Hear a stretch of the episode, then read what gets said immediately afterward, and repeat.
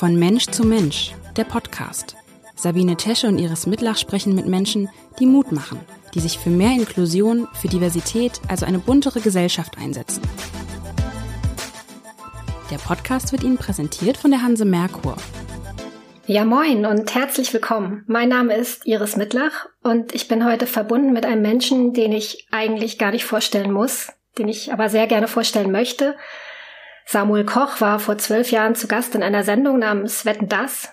Darin sprang er im Vorwärtssalto über fahrende Autos und brach sich vor laufender Kamera mehrmals das Genick. Für uns Zuschauer hatte damit sein Leben alle Leichtigkeit verloren. Und für ihn selbst? Über diese Frage hat Samuel Koch ein Buch geschrieben und ihm den Titel gegeben Schwerelos, wie das Leben leichter wird.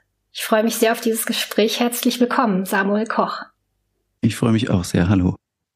Herr Koch, ganz am Anfang Ihres Buches erzählen Sie von der Schwerelosigkeit, wie Sie sie selbst gespürt haben als Kunstturner, bei den vielen, vielen Saltos, die Sie geschlagen haben. Und ähm, da habe ich mir einen Satz angestrichen. Ähm, ich lese den vor. Besonders liebte ich den Moment im Zenit einer jeden Flugkurve, in der man für einen kurzen Moment scheinbar schwebend Schwerelosigkeit erfährt. Und ich habe mich in dem Moment gefragt, die Schwerelosigkeit, die Sie da gespürt haben, ist das in der Erinnerung etwas, was der Körper erinnert oder was der Kopf erinnert? Äh, das ist eine schöne Frage.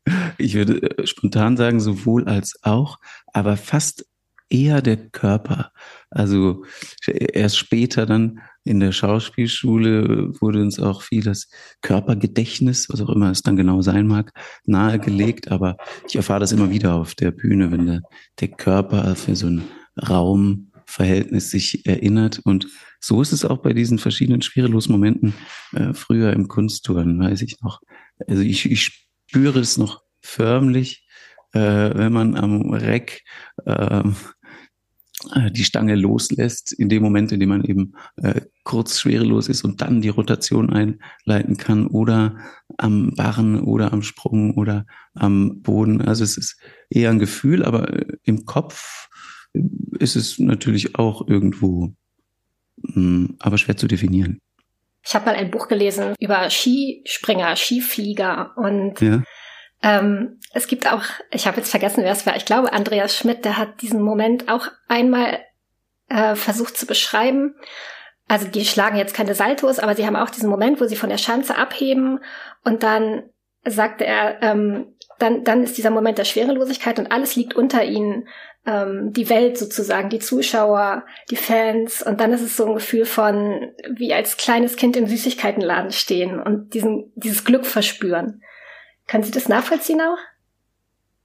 Ja, es ist total schön beschrieben. Ich kann es, kann es total nachvollziehen. Also ähnlich wie ich es vorhin beschrieben habe am, am Reck oder am Boden. Und beim Turnen ist natürlich ganz schön, ähm, dass man, also fand ich äh, zumindest sehr kostbar, man, man züchtet ja schon ein bisschen seinen Körper ran, in meinem Fall, als ich sechs Jahre alt war, aber man lernt ihm auch dann äh, Befehle zu geben und ihn bis in die Zehenspitze zu koordinieren. Das stellt einen ganz gut auf für alle anderen Sportarten und ähm, äh, so muss ich dann an viele andere schwerelos Momente denken, irgendwie beim Turmspringen, was ich dann auch gerne gemacht habe, oder auch beim Skifahren oder beim Snowboardfahren später. Ähm, wo man äh, dann durch eine gewisse Körperkonditionierung dann auch Kontrolle in der Luft haben äh, kann. Und ich kann es sowohl beim Skifahren, Snowboarden nachvollziehen, gerade wenn man irgendwie im Tiefschnee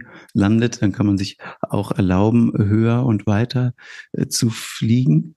Und äh, aber ja, beim Kunstturnen war, äh, war das auch immer herrlich. Also ich liebe es nach wie vor, allein, allein beim Zugucken.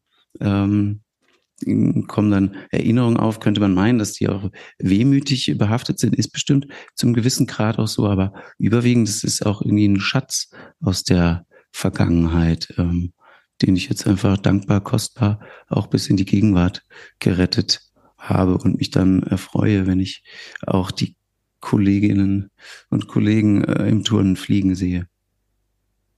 Kleiner Exkurs, wir haben ja in Hamburg, äh, das ähm, ist quasi, glaube ich, das deutsche Zentrum für, dies, für das Doppel-Mini-Trampolin. Da war ich auch mal mhm. zu Besuch und habe die begleitet im Training. Ah, Insofern, ja. Herrlich. Ja, das habe ich natürlich auch total geliebt. Trampolin äh, springen. Wir haben immer mehr alle Flugteile auch auf dem Riesentrampolin gelernt. Ich war im französischen Leistungszentrum, mit dem ich quasi so groß geworden bin, auch kunstturnerisch. Da waren die Riesentrampoline in den Boden eingelassen.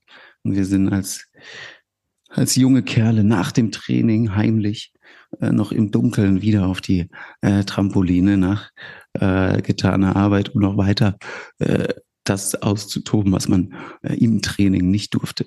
In Ihrem Buch schaffen sie es jetzt ja, dieses Glück der Schwerelosigkeit ähm, erfahrbar zu machen, auch für Menschen, die nicht Kunsttouren gemacht haben. Ich habe keine Erfahrung mit Schwerelosigkeit. Ich bin sportlich nicht so begabt. Ähm, und es, es gelingt ihnen ja in diesem sehr ungewöhnlichen Buch, wie ich finde, ähm, auf eine Reise mitzugehen, von der körperlichen Schwerelosigkeit hin zu einer, ja, hin zu einem Moment, wo man es schafft, auch Schwere im Kopf loszulassen. Ähm, das ist ein ungewöhnliches Buch. Ich fand es auch vom Format her ungewöhnlich. Ich habe es ausgemessen, 17 mal 17 Zentimeter. Also man kann es wunderbar mitnehmen, wiegt so ein bisschen über 400 Gramm. Und es, es, es beginnt ja auch schon sehr ungewöhnlich, weil sie haben so einen richtigen Parcours der Schwerelosigkeit absolviert für dieses Buch. Ähm, was haben Sie da alles ausprobiert? Finde ich interessant. Äh, äh, freut mich, dass Sie es sogar ausgemessen haben. Ähm, würde mich noch interessieren, warum Sie es noch ungewöhnlich finden. Aber ja, ich habe so, die Arbeitshypothese war schon, die Reise vollumfänglich zu machen auf der Suche nach Schwerelosigkeit und eben die Überlegung, von außen nach innen zu gehen, von der körperlich sichtbaren äh, Welt in die, in die Innenwelt, die vermeintlich unsichtbare Welt, um dort dann die meiner Meinung nach selbstredend äh, viel wichtigere Schwere, die Schwere der Gedanken, Schwere der Gefühle, äh, Schwere von Ängsten, Sorgen und so weiter loszuwerden. Und ich finde, man konnte ganz gute Rückschlüsse ziehen, sonst hätte ich es natürlich nicht abdrucken lassen. Aber äh, klar begann die Reise erstmal sehr äh, außerhalb und äh, muss ich auch eingestehen, ich liebe die schwerelosen Momente nach wie vor und hatte immer wieder äh, schöne Einladungen zu einem Paragliding-Flug zu einem Segelflug. Ich äh, bin äh, im Rahmen eines Junggesellenabschieds im Windkanal äh, gewesen und dann eigentlich das schönste schwerelos Erlebnis kam dann auch wieder auf mich zu, ich will jetzt nicht zu weit ausholen, aber ich, ich habe äh, den Predigtteil übernommen in einem Gottesdienst in Bonn, wo ich im Theater engagiert war, hatte eigentlich gar nicht so Lust, äh, früh aufzustehen. Und in diesem Gottesdienst saß ein ehemaliger Astronaut, ähm, der irgendwie wohl im Weltall zur Erkenntnis gekommen ist, es muss einen Gott geben. Und der hat mich zur Europäischen Raumfahrtagentur eingeladen. Und die habe ich dann auch besucht und dort habe ich den General Director dort kennengelernt und wenig später bekam ich eine absurde Mail, die mich natürlich extrem gefreut hat, mit der Frage, ob ich der ESA zusammen mit der NASA helfen könne, eingeschränkten Kindern und Jugendlichen im europäischen Raum den Traum der Schwerelosigkeit zu erfüllen. Und das habe ich natürlich herzlich gerne gemacht und haben Kinder und Jugendliche zusammengesucht, die darauf Lust haben und natürlich habe ich ganz aufopferungsvoll in Hingabe meines Schwerelos-Projekts äh, die Kinder und Jugendlichen begleitet. Und das war natürlich äh, eine kleine Traumerfüllung, so einen Parabelflug zu machen in einer ausgehöhlten äh, Boeing zusammen mit sechs anderen Astronauten, dort schwerelos zu sein. Das hat in ähm, Frankreich stattgefunden, in Toulouse wahrscheinlich? Nee, wir sind ab Bordeaux am, an der Atlantikküste ah, gestartet okay. und dann, dann hin und her geflogen über den Atlantik äh, klimatechnisch sollten wir ja vielleicht nicht weiter drauf eingehen. Es ist tatsächlich, also auch nach diesem Eingangsteil, ähm, es ist ja kein Buch, das an einem vorbei säuselt, wollte es wahrscheinlich auch nie. Ähm, und ich finde, das hat ähm, zu tun mit den vielen Fragen, die sie stellen. Und Fragen, die echt mhm. auch manchmal hart sind. Also ich habe auch geweint in dem Buch, ich, ich gebe es gerne zu. Ja, es ist. Ähm, das tut mir leid.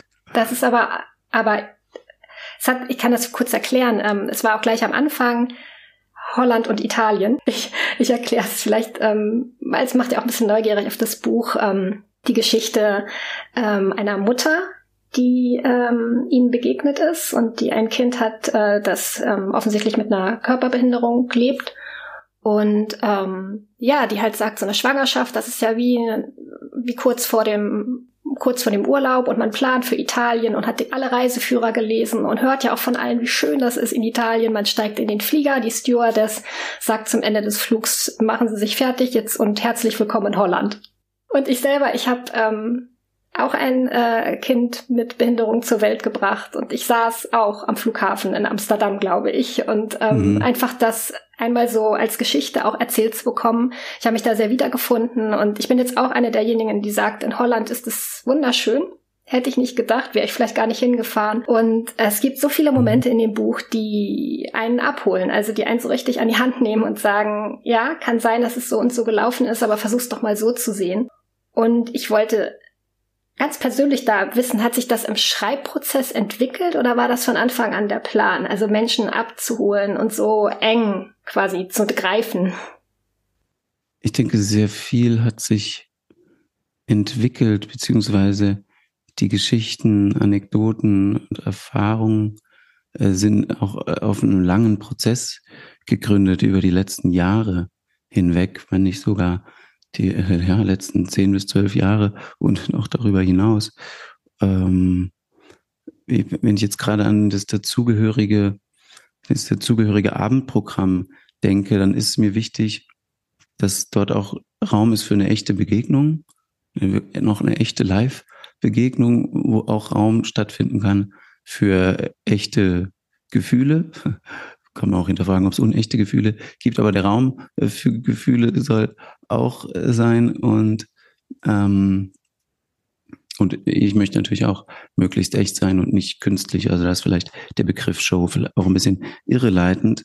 Und jetzt komme ich zurück zum Buch und auch die Erfahrungen beruhen auch auf echten Begegnungen und echten, äh, äh, echten Gefühlen und, äh, und äh, Dingen, äh, Geschichten, die Menschen echt geholfen haben. Das war, glaube ich, eher mein Ansatz, dass ich nicht irgendwas schreibe, natürlich angereichert durch meine eigenen Erfahrungen, ähm, die aber nun mal meine Erfahrungen sind und meine Lösungsansätze sind eben meine Lösungsansätze und ich kann nicht in die Lebensrealität anderer Menschen reinschauen und deswegen war es mir immer wichtig, im Schreibprozess äh, Dinge rauszusuchen, die auch mindestens schon mal jemand anderem geholfen haben, äh, wie jetzt im Beispiel diese Holland-Italien-Geschichte, die ich auch für mich sehr hilfreich fand. Und ich wusste, dieser Mama äh, hat sie geholfen, die fand sie sehr hilfreich, diesen Perspektivwechsel des Loslassens von dem, woran man sich festgeklammert hat oder was die eigentlichen Vorstellungen waren. Und das hat mir auch für mich geholfen und meinen Perspektivwechsel. Und äh, ab dem Zeitpunkt, wenn ich merke, okay, es hat schon mal mindestens zwei Leuten geholfen äh, und es ist äh, äh, noch ein, ein, lyrisch schöner Text, dann, dann hat es dann Einzug gehalten, auch in das Buch, um vielleicht so ein bisschen den Prozess anzudeuten. Ja, und es ist eine kleine Windmühle auf der Seite, die mir natürlich auch sehr gefallen hat. Das spielt ja, ja sehr das Buch. Es sind viele grafische Elemente dabei. Es ist wirklich. Ähm ja, es ist sehr schön illustriert. Das gefällt mir auch. Wann war denn Ihr persönlicher Holland-Moment? Oder besser, besser gefragt, ähm, wann dachten Sie zum ersten Mal, auch Mensch in Holland, ist eigentlich auch ganz schön? Hm. Naja, ich äh, entdecke immer noch viele schöne Sachen an Holland, in meinem Holland äh, sozusagen. Hm, ist eine herausfordernde Frage, muss ich ehrlich eingestehen, weil ich weiß nicht, wie es bei Ihnen ist, aber ich bin jetzt persönlich nicht an dem Punkt, dass ich sagen kann, juhu, wie gut, dass ich diesen Unfall hatte. Das hatte den und den Sinn.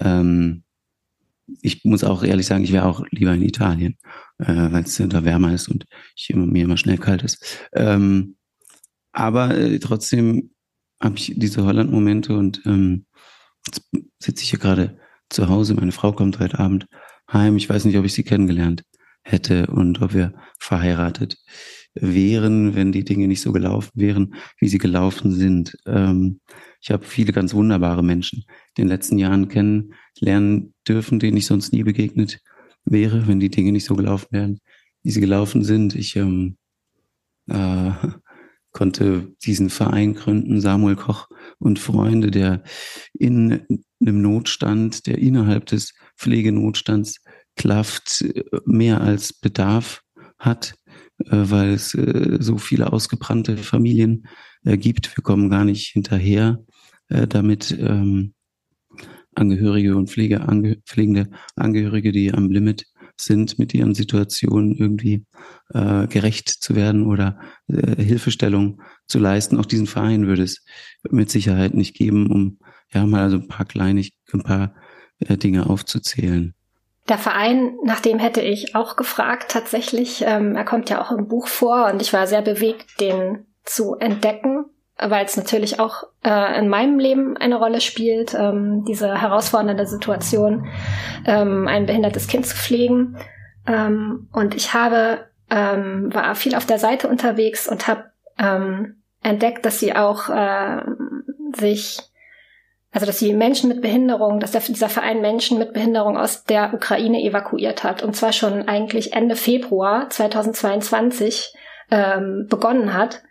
Ich fand das das sind so Momente, wo ich immer denke, was, was kann man alles schaffen, wenn es jemanden gibt, der etwas beginnt? Also Sie haben diesen Verein gegründet, mit Freunden offensichtlich, ähm, und am Ende konnten Sie dort Menschenleben retten. Können Sie dazu was erzählen zu dieser Ukraine-Aktion?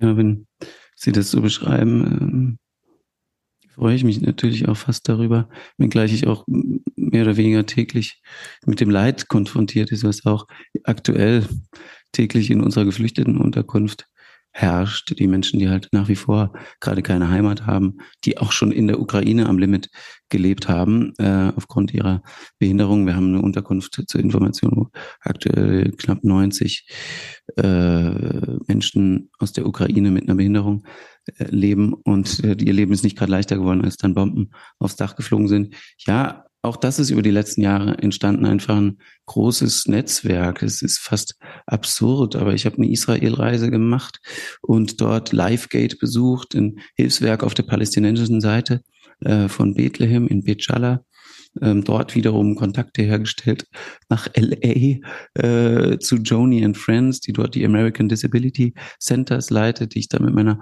Frau besucht habe. Und die Leiterin Joni and Friends hat mit Freunden in der Ukraine telefoniert, ein Videoanruf und im Hintergrund ist äh, eine Bombe eingeschlagen hinter Sergei und Natascha, die in der Ukraine, jetzt hole ich sehr weit aus, das Agape-Hilfswerk leiten. Äh, und äh, Natascha sitzt äh, also auch seit vielen Jahren im Rollstuhl. Ihr Mann pflegt sie seit nunmehr 20 Jahren im Alleingang. Und dann haben sie gesagt, wo wir brauchen Hilfe. Und ähm, ja, über diese vielen Kontakte hat dann unser Verein eine kleine, aber sehr tüchtige Delegation losgeschickt, um die Menschen da rauszuholen. Natürlich äh, in Verbindung mit mit, mit vielen anderen äh, Freunden und Menschen, die äh, gesagt haben, ja, wir helfen, wir fahren.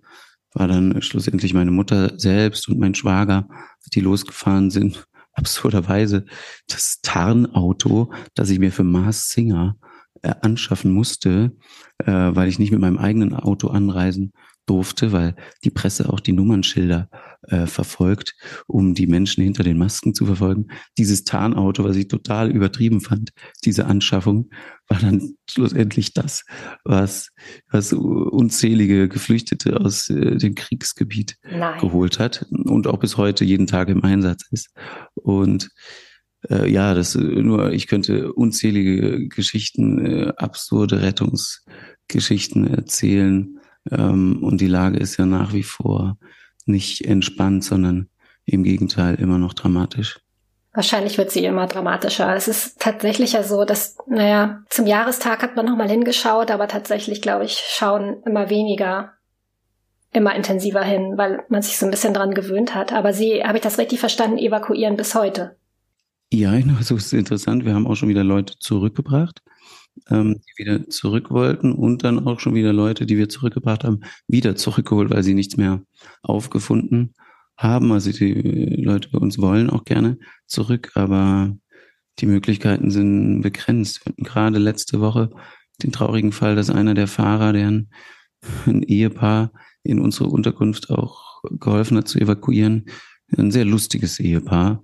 Die beiden zu erleben ist echt äh, makaber witzig. Sie ist blind und er hat eine Gehbehinderung und wir haben äh, sie hochschwanger evakuiert. Sie hat das erste äh, Kind äh, oder ihr erstes Kind und für uns in der Unterkunft das erste Kind auch geboren und der Fahrer, der Mirko, der ist bei einer Rückfahrt, der ist seit über einem Jahr unermüdlich Hilfseinsätze gefahren und man kann auch sagen, Gott sei Dank, nicht beim Menschen transportieren, sondern beim Güter zurück transportieren, hat ihn ein Raketengeschoss erwischt und ein paar Tage später ist er im polnischen Krankenhaus den Verletzungen dann unterlegen. Also es ist, wie ich gesagt habe, nach wie vor finde ich es nicht gut, wenn wir wegschauen, sondern wichtig, dass wir hinschauen und nicht nur hinschauen, sondern auch äh, Taten statt Worten walten lassen.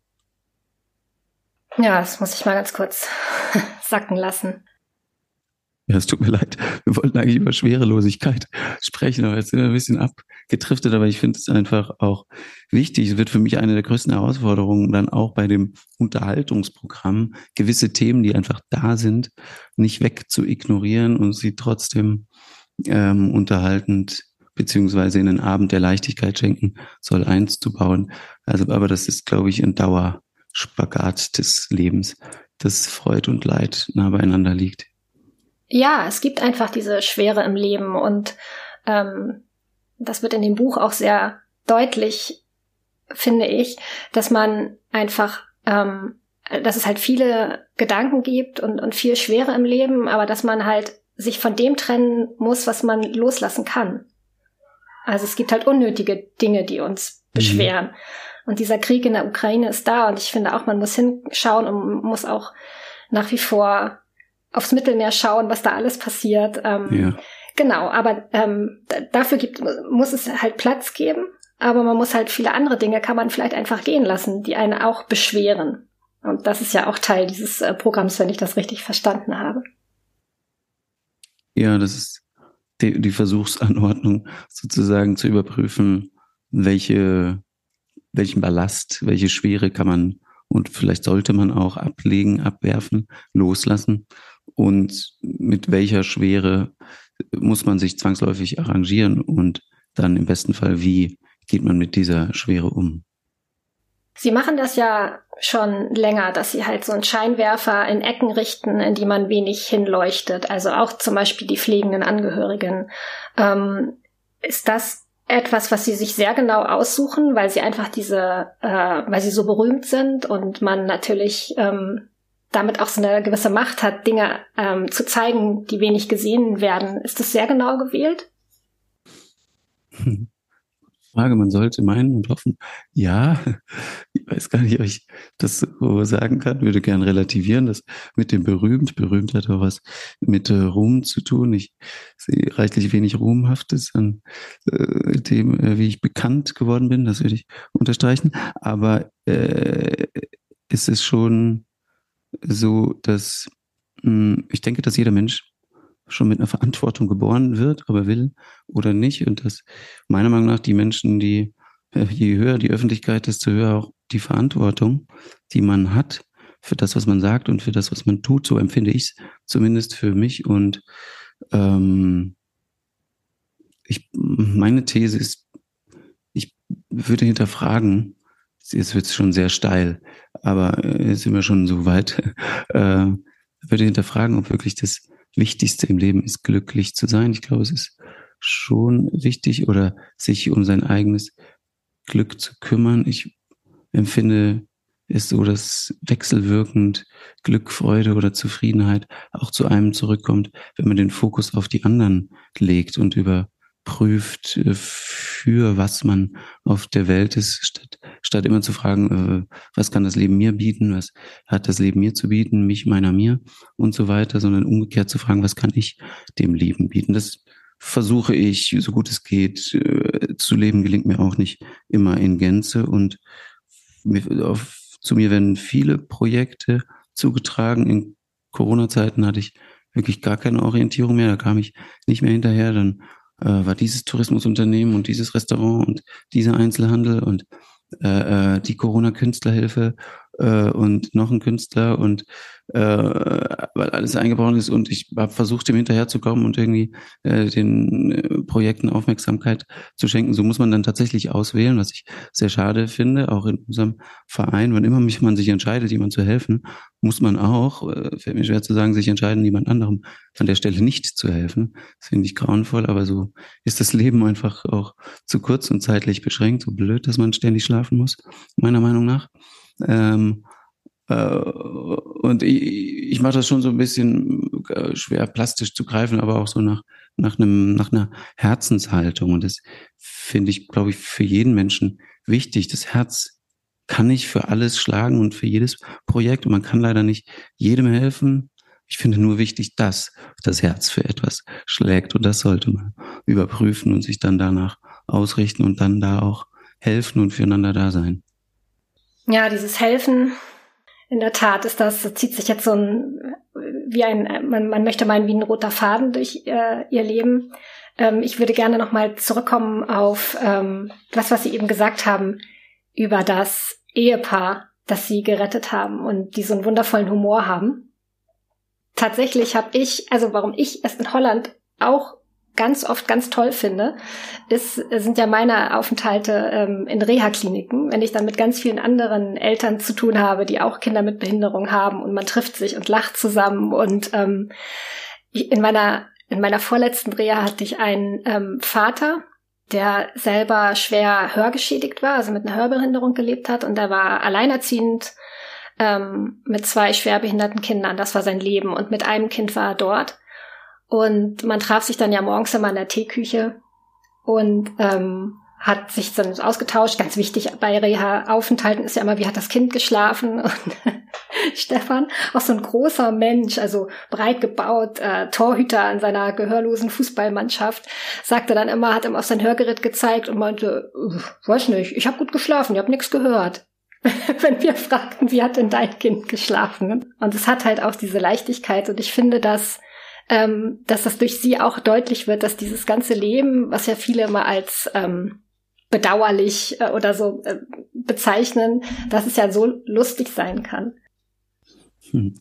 Vielleicht muss man auch drüber lachen. Ich halte Lachen für etwas sehr Gesundes und für was sogar Heilsames und vielleicht sogar ähm, Wichtiges. Ich denke, was einem Humor auch zugrunde liegt, ist eine Form von Selbstdistanzierung, auch äh, sich selbst nicht allzu wichtig äh, zu nehmen oder sich nicht zu ernst zu nehmen und dann in der Konsequenz auch über Dinge lachen zu können. Also auch da liegt Freude und Leid oft ganz nah beieinander. Ringelnatz hat mal gesagt, Humor ist der Knopf, der verhindert, dass der Kragen platzt. Ich glaube, da ist irgendwie, da kann schon was dran sein. Und für mich war es elementar wichtig, auch in der Akutphase der Reha, dass ich da Freunde hatte, später auch ähm, äh, Pflegerinnen aus der Klinik, mit denen ich bis heute tatsächlich befreundet äh, bin, mit denen wir Blödsinn gemacht haben. Also deshalb, ich halte ja viele Vorträge und gebe Impulse und das könnte ich auch weitermachen, aber ich muss auch ehrlich sagen, und die sind natürlich auch immer ähm, da gibt's auch immer was zu lachen, aber ich finde den anderen Teil, den Unterhaltungsaspekt, ähm, den unbeschwerten Unterhaltungsaspekt auch wichtig. Deswegen kam es auch irgendwie zu diesem Projekt dann noch, zu dem Abendprogramm Schwerelos, dass eben die Mischung ist aus äh, Unterhaltung, man äh, viel gemeinsam lachen kann, ähm, aber auch, wenn ich das Format beschreiben würde, ich immer sagen Value-Tainment-Format. Also die Vermischung aus Value, guten Werten und äh, Entertainment oder Unterhaltung. Jedes für sich kann man äh, mögen und auch hinterfragen, aber ich finde ähm, die Fusion sehr reizvoll. Und so, so ist auch das Leben, finde ich. Lachen und weinen und beides hat seine Zeit und seine Berechtigung. Am 10. Mai sind Sie in Hamburg in der Leishalle. Es ist ähm, keine Lesung im klassischen Sinne, obwohl das ja ein sehr klassisches Haus ist. Ähm, Sie haben es eben angedeutet, da wird es ähm, eine Mischung geben aus vielen Dingen. Ja, das wird ein äh, sehr bunter schönen Abend. Ich habe gerade letzte Woche äh, die verantwortlich für den Kinderchor angerufen, der in Hamburg auf die Bühne geht und hat gefragt, ah, wir schaffen es nicht ganz unter 20 Kindern zu bleiben. Wir hätten eher 50 Kinder. Äh, können auch 50 Kinder kommen? Bin ich jetzt gerade am diskutieren, ob wir auch 50 äh, Kinder, also wir haben, ich habe in jeder Stadt die Expertengruppe der Unbeschwertheit auf der Bühne, Kinder, die selbst in in, in äh, benzinverschmutzten Kriegspfützen äh, unbeschwert im Hier und Jetzt miteinander spielen können, äh, von denen wir uns meiner Meinung nach viel ab gucken können, was äh, das Staunen anbelangt und das Neugierigsein und äh, eine Freude finden an einer Monotonie der Wiederholung. Und würde mir das auch wünschen für mich als alter Mann, wie Kinder sagen, nochmal, nochmal, dass ich auch als alter Mann irgendwann äh, auch nicht ins Bett gehen will, weil es einfach noch zu viel zu entdecken, zu erleben, zu lieben und zu tun gibt. Ähm, und auch unter dem Aspekt haben wir, äh, jetzt trifft dich ein bisschen ab, weil ich gerade dieses Telefonat mit Hamburg hatte, wegen des Kinderchors. Das ist natürlich nur ein Aspekt. Wir haben über 100 Kinder gefragt, wie sie sich eine leichtere Zukunft und Gegenwart vorstellen. Und weil ich es immer äh, äh interessant finde, wenn Erwachsene äh, Lieder schreiben und sie von Kindern singen lassen. So fand ich es interessant, da äh, Kinder zu fragen und daraus aus den Kinderantworten, wo richtig viele spannende Sachen bei rumkamen, haben wir einen Song gemacht, den die Kinder dann auch äh, vorführen werden, gemeinsam mit mir. Und ja, freue ich mich drauf. Wir haben eine tolle Musik auf der Bühne. Natürlich lasse ich mir nicht nehmen, da äh, schauspielerisch theatrale Momente mit einzubetten. Habe einen Schauspielkollegen mit dabei, habe auch in in Hamburg, ich weiß nicht, ob ich es verraten darf, ähm, für Hamburg sehr exemplarisch speziellen Spezialgast mit auf der Bühne, der inhaltlich und emotional auch zur Leichtigkeit beitragen wird und so wird es ein visuell, akustisch und inhaltlich spannender Abend. Kein Abend wird sein wie der andere. Es wird einen Unterschied machen, wer an diesem Abend da ist. Die Zuschauenden können in der Pause mitentscheiden, wo und wie sie im zweiten Teil der Show in die Tiefe gehen wollen und wie dann der zweite Teil der Show gestaltet wird. Auch auf die Herausforderung freue ich mich sehr und bin gespannt, was die Hamburger und Hamburgerinnen beschäftigt. Wo ist der Tourauftakt? Wo findet die Premiere statt? In Dresden beginnen wir und dann geht's äh, gegen den Uhrzeigersinn durchs Land. Und seit wann proben Sie dafür? Aber es hört sich ja riesig groß an. Ja, erinnern Sie mich nicht an die Proben. Ich muss schnell wieder Text lernen. Ähm, äh, wir proben gebündelt jetzt Ende April und haben natürlich schon so die kleineren Nummern. Wir hatten jetzt gerade schon eine Testshow, die mich dann sehr überrascht hat, weil so wenig noch fertig war, aber die Zuschauer es so äh, dankend angenommen haben. Einer der Journalisten, der danach zuerst mit mir sprach, sagte, er war so überrascht, weil was ihm am meisten Leichtigkeit geschenkt hat, war, dass er äh, fast den ganzen Abend so viel lachen konnte. Äh, das war gar nicht meine Absicht, aber es hat mich natürlich gefreut und er aber auch äh, weinen musste. Und ähm, dafür haben wir so geprobt, immer so punktuell, weil es eben auch ja, ich will nicht sagen, es, doch, es ist eine gewisse Zirkusdramaturgie. Ähm, und da kann man dann auch, äh, probe ich jetzt in Magdeburg mit meinem Schauspielkollegen nächstes Wochenende, das, was wir zu proben haben, äh, mit den Musikern, treffe ich mich separat und dann geschlossen. Treffen wir uns nochmal eine äh, Woche vor der Show, vor der Tour. Ja, bis zum 10. Mai ist es noch ein bisschen hin. Also wer möchte, kann sich vorbereiten und äh, Samuel Kochs neues Buch kaufen oder sich ausleihen. Es ist ähm, erschienen im Adeo Verlag, kostet 20 Euro und wie ich schon sagte, es ist sehr handlich. Man kann es eigentlich wunderbar überall hin mitnehmen und überall lesen. Vielleicht um noch mal ein bisschen Schwere in diesen Podcast zu bekommen, weil ähm, mein Sohn, der jetzt äh, sieben Jahre alt ist, ähm, hat auch nie äh, das Laufen gelernt. Also für ihn ist die Schwerkraft tatsächlich, glaube ich, der schwierigste Gegner. Der hat schwere Spastik in den Beinen und ähm, hat vom Kopf total verstanden, wie Laufen funktioniert, aber er kann es einfach nicht umsetzen und er kommt nicht mal, also er liegt auf dem Boden und kommt nicht mal hoch. Und ähm, für ihn ist ein Rollstuhl, also das erste Mal, dass er einen Rollstuhl hatte, war, glaube ich, der glücklichste Tag seines Lebens, weil er seitdem selber überall hinflitzen kann. Und was denken Sie, wenn Sie ein kleines Kind im Rollstuhl sehen? Nein. Ich muss mich da, ich will da, muss da vorsichtig sein, was ich sage, weil ich habe da oft einfach, ähm, tut mir leid, wenn ich das sage, äh, total Schmerzen auch mit, weil ich das einfach nicht verstehe und mich macht das ehrlich gesagt manchmal wütend. Und weil weil ich einfach sehe, okay, ich bin selbst schuld an daran, dass ich im Rollstuhl sitze und ich war selber ein Idiot und man kann die Ursachen eins zu eins verfolgen und ähm, ich weiß auch, wie viel Leid da dahinter steckt und wie viel Schmerz mir auch der Alltag bereiten kann. Und gerade deshalb schmerzt es mich dann so, Kinder zu sehen, die wirklich gar nichts dafür können. Und da, ja, meine ich, wenn ich äh, wütend, dann kann ich wütend werden auf äh, die Welt und auf Gott und ähm, und habe auf so viele Fragen dann. Mir tun sich dann viele Fragen auf, auf die ich keine Antworten habe. Also wir waren, haben jetzt den Geburtstag meiner Mutter in der geflüchteten Unterkunft gefeiert ähm, und weil sie sowieso jeden Tag dort ist und sich das angeboten hat äh, und äh, jetzt auch über das Jahr hinweg man so engen Kontakt hat. Meine Mutter hat täglich die amputierten Beine behandelt und die Wundversorgung gemacht und da sind eben auch viele Kinder im Rollstuhl. Ähm, und ich meine, wir hatten einen schönen Abend und wir haben zusammen auf der Tanzfläche ähm, äh, viel Spaß gehabt und so. Und auch die Kinder hatten viel Spaß. Und mir tut es dann selber leid, dass ich in so eine fast so eine Betroffenheitsbelletristik dann auch verfallen kann, was ja nicht, also ich will ja bei bestem Willen und bestem Wissen und Gewissen diesem Leben auf gar keinen Fall weniger Wert zu schreiben.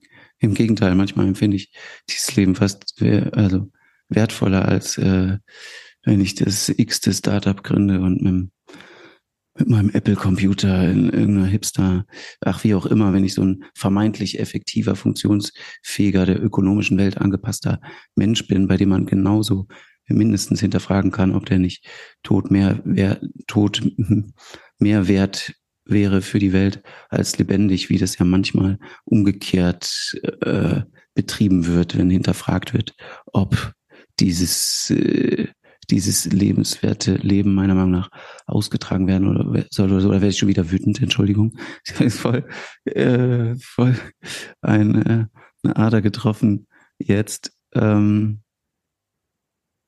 ja, das sind so meine Gedanken, wenn ich Kinder sehe und ich ähm, freue mich dann gleichzeitig so, mein Bruder ist Physiotherapeut in der Charité, hat, ist absurderweise auch in der Neurologie gelandet, ähm, und äh, wenn er in der geflüchteten Unterkunft ist, dann nimmt er sich auch immer den Kindern an, die ja auch alle nicht krankenversichert sind und dann extrem äh, zusätzlich leiden. Und wir tun natürlich alles, um, um sie fit zu halten. Und er nimmt sich dem dann äh, sehr an und den Kindern und hat das jetzt auch wieder an den Geburtstagsfeierlichkeiten äh, gemacht und hat dann äh, quasi eine, eine Reha-Tanz-Geburtstagsparty-Behandlung äh, gemacht und das war schön und schmerzhaft irgendwie zugleich zu sehen, weil ich dann eben denke, Mann, muss das denn sein und warum? Und äh, und ja, gleichzeitig gab es auch diese schönen Momente wieder mal. komme ich, äh, will jetzt keinen Propagandaschluss betreiben, aber komme ich darauf, naja, auf die Quintessenz dass vielleicht dieses Schwereloswerden auch eine Utopie ist. Ähm, und vielleicht werden wir nie ganz die Schwere los. Die Schwere ist einfach auch Realität in unserem Leben. Ich befürchte, entweder kommt man gerade aus einer Krise oder man steuert auf die nächste zu. Also die gehören irgendwie zu unserem Leben dazu. Und es ist eigentlich nur die Frage, wie man damit umgeht und trotzdem lachen kann, trotzdem Freude haben kann. Und ich bin da jedes Mal dann auch wieder überrascht, auch wenn ich in Reha oder auch in Kinderhospizen Menschen und Kinder besuche, äh, wie viel Freude man gemeinsam haben kann. Mit meinem erster Kinderhospizbesuch hatte ich richtig Schiss, muss ich ehrlich sagen, weil ich dachte, wie, wie, wie grauenvoll ist das? Und Mittlerweile nehme ich die Einladung so gerne an, weil es gibt kaum einen lebensfreudigeren Ort als diese Kinderhospize. Ich habe das Gefühl, nirgends wird intensiver gelebt als dort. Ähm, und äh, also nicht nur, dass Kinder im Hier und Jetzt leben und es, es geht einem ja fast schwer über die Lippen, aber gerade sterbende Kinder ähm, mit ihren Eltern und den Menschen ähm, die ihnen ein schönes Leben bereiten wollen, ist so ein Leben in Fülle, dass äh, ich fast gestärkt aus diesen Kinderhospizen rausgehe und gleichzeitig auch mit einem schweren Herz. Wahrscheinlich kann man es nicht besser auf den Punkt bringen, als das, was Sie gerade gesagt haben, wie beides beieinander liegen kann. Ja, die Schwere und die Leichtigkeit. Ich habe mich bislang immer davor gedrückt. Sowieso vor dem Thema Sterblichkeit von Kindern drücke ich mich extrem drum. Ähm, vielleicht ist es mal die Zeit, das auch auszuprobieren. Danke für den kleinen Ausflug ins Kinderhospiz gerade. Ja, Entschuldigung Dankeschön. Vielleicht. Also ich ähm, finde es da auch, also alles zu seiner Zeit. Wunderbar. Ich bedanke mich für die Zeit, die Sie sich genommen haben und für das ehrliche, offene Gespräch. Danke, ich auch. Ich denke, hm, Hamburg kann sich da auf was, auf, auf einen wundervollen Abend vorbereiten am 10. Mai. Hm, kommt alle. ich bin ja, jetzt schon extrem mich. neugierig. Ja, ich bin auch gespannt. Ich wünsche alles Gute für den Auftakt in Dresden. Ja, danke vielmals. Dieser Podcast wurde Ihnen präsentiert von der Hanse Merkur. Weitere Podcasts vom Hamburger Abendblatt finden Sie unter abendblatt.de slash podcast. Hier finden Sie auch alle aktuellen Podcast-Themen und unseren neuen Podcast-Newsletter.